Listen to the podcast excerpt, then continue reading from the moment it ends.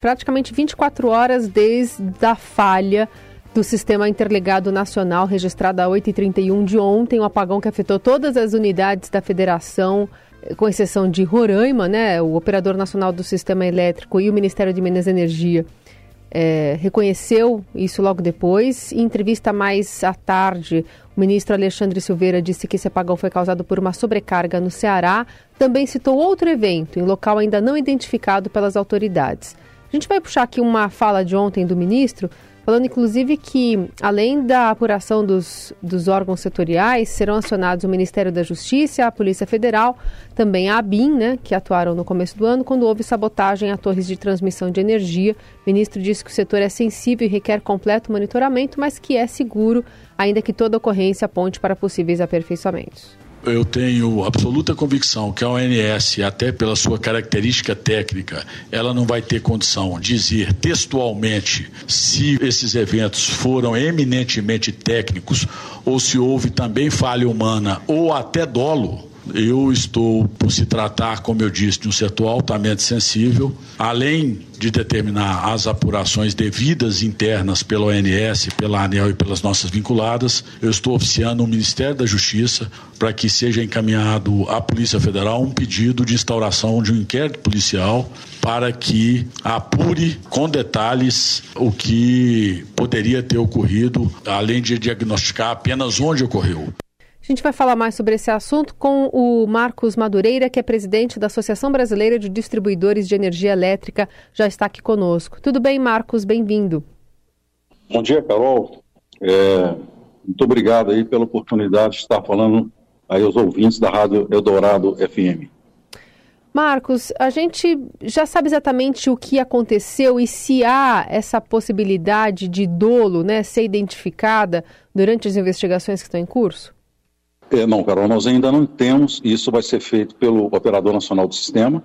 É, o que acontece em eventos dessa magnitude é estabelecido sempre um procedimento de análise do ocorrido. Então, é criado, tem uma comissão formada aí com, pelo ONS, com, com membros do Ministério de Minas e Energia, ANEL, e, e também os próprios a, a empresas que operam o sistema, para fazer uma análise do ocorrido. Existem registros né, que são é, colocados no sistema que permitem fazer uma avaliação e, e chegar ao, ao, que aconteceu. Nós temos um evento que ele terminou ficando de uma dimensão muito elevada. Hoje nós temos um sistema interligado nacional em que existe um fluxo de energia muito grande oriundo do norte-nordeste para o sul-sudeste. Houve, então, a abertura desse, desse, dessa interligação, e no momento onde você tem a, a redução da geração, você tem que fazer o equilíbrio da carga. Então, a, o que ocorreu após o evento são consequências naturais para buscar preservar o sistema como um todo. Mas só para é, voltar à sua pergunta, nós ainda não temos, por parte é, do Operador Nacional do Sistema, um diagnóstico exato do que ocorreu. É, Marcos, o que, que na sua avaliação pode ser descartado? Por exemplo, uma, uma sobrecarga, considerando que os reservatórios estão cheios, né, estão bem abastecidos, é, o que isso aí pode ser descartado? É, eu diria assim, eu, eu, é, é, é, um momento onde qualquer é, análise que possa ser feita é, de forma prematura pode levar a alguma conclusão que não é a correta. O sistema, como eu disse, ele tem que ser equilibrado. Você, só para ficar mais assim fácil da gente compreender, imagina uma balança, essas balanças que você tem dois pratos na balança. De um lado você tem a carga, que são o que está ligado de consumidores que tem lá, o residencial, industrial, toda a carga de um lado, e do outro lado a geração. É, essa balança tem que estar sempre equilibrada, sempre equilibrada é o que nós chamamos, inclusive, que tem que ser considerada a frequência em que está sendo é, utilizado no sistema elétrico. No Brasil, a frequência são chamadas 60 Hz. Essa frequência, né, quantas vezes oscila é, a, a, energia, né, a energia alternada, você tem a, ela funcionando. Muito bem. Se você tiver um desequilíbrio seja esse desequilíbrio por conta da carga, ou seja, em algum momento eu subo a carga muito rapidamente e eu não tenho uma geração que cresce na mesma dimensão, eu tenho um desequilíbrio, é, é, provocado uma queda no sistema. O contrário também é verdade. Se eu tenho uma, uma geração que também fica mais alta, ela também pode quebrar o é, trazer esse desequilíbrio. Nós temos que entender o que, que ocorreu, e aí por isso eu digo que existem registros que o INS seguramente vai trazer à frente, né, na sua análise, do que foi o motivador. Nós tivemos um, uma, uma, subida de carga, nós tivemos uma subida de geração, é, para verificar o que ocorreu, né? E se houve alguma falha de algum equipamento. Também isso pode ser provocado por alguma falha de equipamento. Nós ainda não sabemos isso com certeza. Vamos ter sim essa, essa, essa identificação de uma maneira clara. Acho que antes disso, é, é, nós hum, fazer qualquer é, suposição, eu acho que só traz mais, é, digamos assim, é, componentes não adequados à discussão real da, do problema. A gente tem um histórico dessas respostas demorarem para virem à tona. O senhor entende que dessa vez também deve ser assim? É, o, o que, veja bem, é, é, o que precisa se, é, passado esse o evento, e o primeiro, o primeiro objetivo pós um evento desse é a recomposição do sistema. Então, todos os agentes envolvidos né? E aí é onde entra, entram as distribuidoras, já que é um evento que não foi criado no sistema de distribuição, mas você tem a desconexão é feita algumas de forma automática, outras feitas pelo próprio operador, opera, é, é, envio de, de, de, de, é, de, comando pelo operador nacional do sistema, são desligados circuitos das distribuidoras. Então você tem um trabalho de recomposição. Então todo mundo se volta à recomposição. A análise depois é realizada e ela tem, entre outros objetivos, compreender realmente a causa, porque você compreendendo a causa, você pode evitar problemas futuros.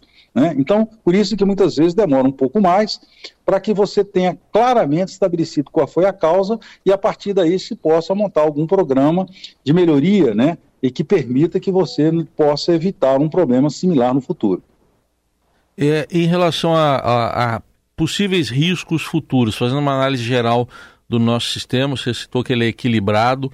É, existem riscos, eles estão sendo dimensionados ou você apontaria alguma correção a ser feita? Não, eu, entendo que o sistema brasileiro é um sistema muito, muito é, é, é robusto. Tanto é que a gente consegue nos, né, ter uma entrega de energia, e aí é, um, é um, uma composição entre a geração, a transmissão e a distribuição, em 99,8%, 99,98% das horas do ano, a energia em média é entregue aos consumidores de forma contínua. Ou seja, nós temos uma entrega eh, de uma qualidade, de uma confiabilidade bastante elevada. Eu estou falando em valores médios, claro que em alguma região isso é mais, outra é menos, para poder ter essa média.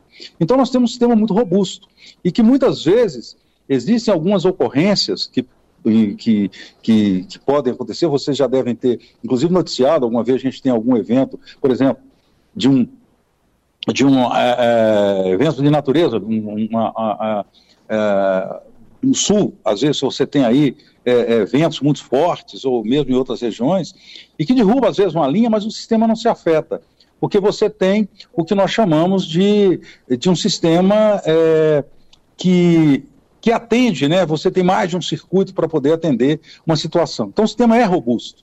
Então, o fato ocorrido, ele foi alguma coisa é, a, adicional a toda essa, essa estrutura que nós temos no sistema elétrico. Para isso é que eu te digo que é importante observar. Mas eu diria que, a princípio, nós temos no Brasil um sistema muito robusto, um sistema que tem, tem conseguido é, trazer muita segurança para a população. Uhum. Agora, um evento como esse, é, de fato, traz um transtorno muito grande e, portanto, como eu disse, precisa ser bem analisado.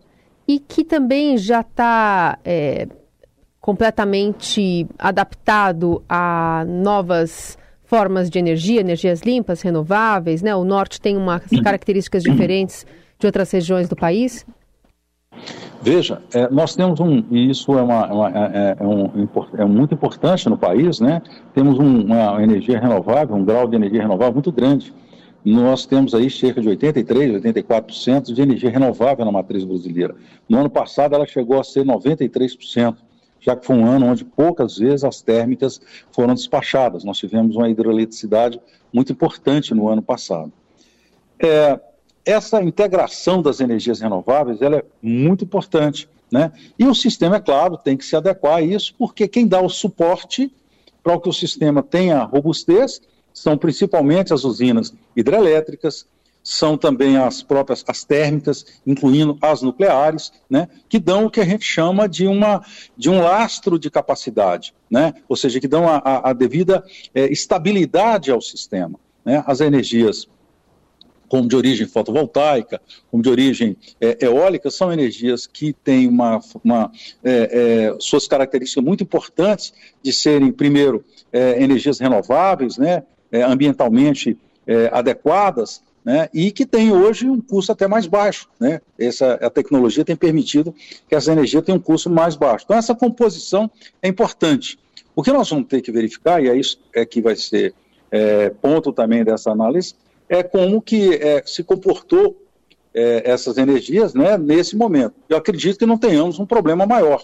Né? O sistema é, de fato, tem uma composição dessa matriz entre energias que tem mais, é, digamos assim, segurança é, de robustez ao sistema e aquelas que é, têm uma, uma, uma característica diferente. Mas acho que nós temos um sistema bem integrado no Brasil.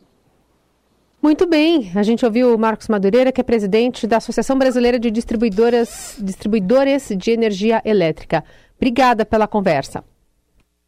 Eu que agradeço a vocês a oportunidade. Vamos esperar aí nos próximos dias que tenhamos aí um relato final e, sem dúvida nenhuma, medidas que vão ser estabelecidas aí para que a gente possa estar tendo ainda mais segurança no sistema elétrico brasileiro. Um bom dia para todos vocês.